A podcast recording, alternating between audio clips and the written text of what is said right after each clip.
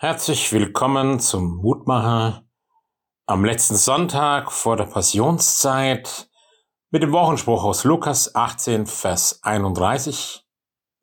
Jesus sagt, seht, wir gehen hinauf nach Jerusalem und es wird alles vollendet werden, was geschrieben ist durch die Propheten von dem Menschensohn.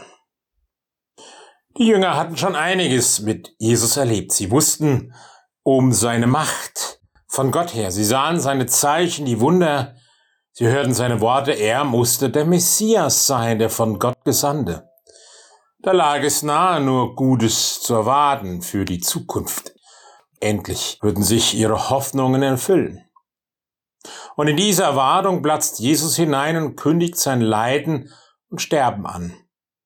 Er tut es noch dreimal. Es wird etwas geschehen, das sie so gar nicht erwarten. Gefangennahme, Folter, Tod am Kreuz. Jesus will seinen Jüngern zeigen, wenn das geschehen wird, geht dabei nicht etwas schief, auch wenn es so scheint. Gott hat schon lange geplant, wie die Menschen aus ihrer Gottesferne erlöst werden sollen. Und er hat dies durch seine Propheten ankündigen lassen. Jetzt ist diese Zeit gekommen.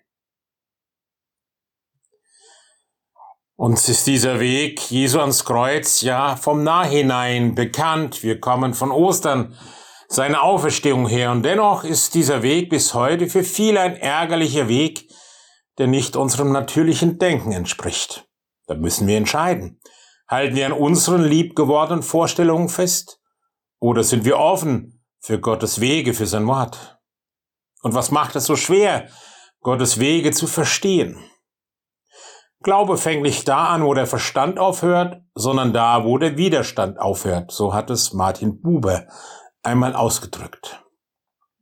Sind wir bereit, uns auf Gottes Wege einzulassen? Wie oft sagt man erstens kommt es anders und zweitens als man denkt, aber ist das nicht gerade spannend und ein Weg voller Überraschungen und Freiheiten und Entdeckungen? Wir können ihn Schritt für Schritt mit Jesus gehen, denn er weiß den Weg für mich und er geht ihn mit mir mit. Ja, lieber Gott und Herr, hilf, dass ich meinen Weg mit dir gehen kann und immer wieder Neues entdecke und vor allem immer wieder in allen Höhen und Tiefen entdecken, du bist mit dabei. Amen. Es grüßt Sie aus Beken, Ihr Pfarrer Roland Friedrich.